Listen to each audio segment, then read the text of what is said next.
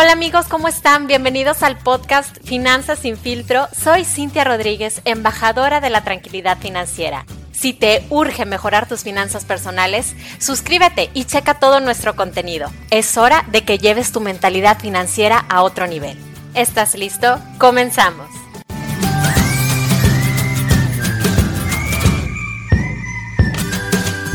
Hola a todos, ¿cómo están? Bienvenidos a un episodio más de Finanzas sin filtro. Quiero decirles que estuve pensando a ver qué tema podíamos hablar ahorita que estamos encerrados y la verdad es que se me ocurrió que como estamos ahorita compartiendo mucho tiempo con nuestros hijos, los que sean mamis o papis, creo que podemos hablar acerca de finanzas para nuestros niños porque es muy importante inculcarles la educación financiera desde que están chiquitos. Y bueno, yo estoy segura de que llevar una buena administración pues sí es un reto para todos y por eso es muy importante que los niños, desde que son pequeños, que sus mentes son como esponjitas, adquieran estos hábitos financieros positivos. Y la verdad es que es nuestra tarea como papás y mamás enseñarlos y estar participando activamente nosotros en esa tarea. Ahora, si no sabes por dónde empezar, bueno, te voy a dar algunos tips y algunas recomendaciones sobre temas que puedes hablar con ellos para enseñarlos a crear buenos hábitos financieros.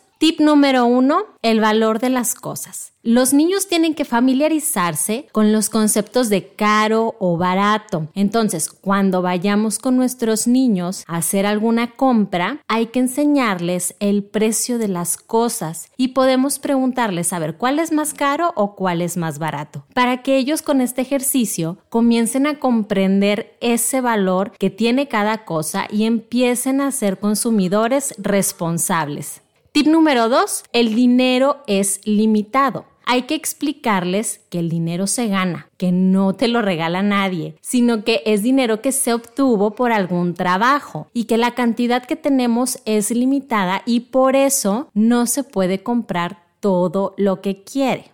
Tip número 3, enseñarle la diferencia entre necesidades y deseos. Enséñales que tú no compras todo lo que ves, sino que a veces renuncias a algunas cosas que te gustan por comprar o pagar cosas que son realmente necesarias, como tus servicios, los alimentos, las colegiaturas. Esto los va a ayudar a entender la diferencia entre una necesidad y un deseo. Tip número 4. Comiencen con el ahorro. Hay que regalarles una alcancía y explicarles para qué sirve. Dale una pequeña cantidad de dinero, pueden ser los domingos como es la tradición, para que vayan guardando el dinero ahí y hay que ayudarlos a tener una meta de ahorro. Con esto van a aprender que para obtener lo que desean y cumplir esa meta hay que trazar un plan, hay que esforzarse y hay que ser constantes. Tip número 5 es una cuenta de ahorro. Una vez que ya adquirieron el hábito del ahorro, los puedes llevar al banco y abrir su primera cuenta. Además, los puedes empezar a familiarizar con conceptos como tarjeta de débito,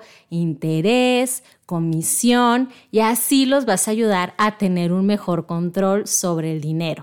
Y el último y el más importante, el tip número 6, es ser el ejemplo. Deja que te ayuden a la hora de planificar los gastos y de ahorrar. Si ven que te estás fijando metas, planes y ahorras para alcanzarlos, a ellos se les va a ser más fácil también alcanzar sus objetivos. Hay que comenzar a inculcar en los niños y en las niñas buenos hábitos financieros porque si los aprenden desde chiquitos, probablemente vayan a tener unas finanzas sanas de grandes. Eso fue todo por hoy. Espero que estos tips de verdad los empieces a practicar con tus hijos, con tus hijas, para que se ayuden mutuamente, porque yo sé que algunos de estos hábitos ni siquiera los tienen algunos adultos. Entonces es bueno que entre los niños y los adultos empiecen a practicar estos hábitos que son muy básicos para poder tener una mejor administración financiera, sobre todo ahorita que se necesita tanto.